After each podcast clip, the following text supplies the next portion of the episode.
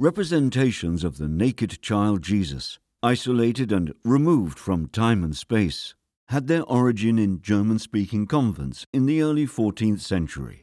The nuns would try to identify with the child and cultivate devotion by praying and meditating next to the image. Hence the spiritual child cradles. Great care was lavished on the sacred doll, who came with a costly wardrobe in the different colours of the religious year, and was adorned with rings, chains, and crowns. Veneration reached a high point in the period between Christmas Day and Candlemas. The child was laid in a richly decorated crib, the origin of the Christmas crib tradition, and hugged, kissed, bathed, and rocked to and fro, just and like a living child. Such veneration was in keeping with the spirituality of the late Middle Ages and the pursuit of an emotional religious experience.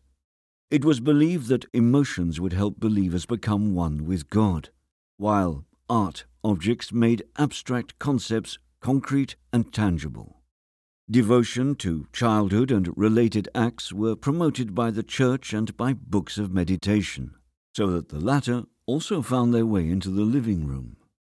At the end of the 15th century, countless Jesus figures were carved in the sculpting centres of Brussels and Mechelen and diffused in large numbers in Europe and even beyond.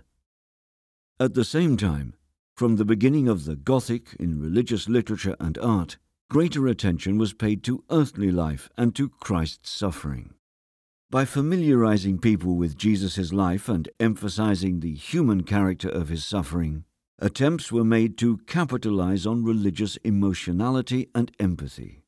The iconography of the Passion was particularly powerful in its ability to move the human spirit.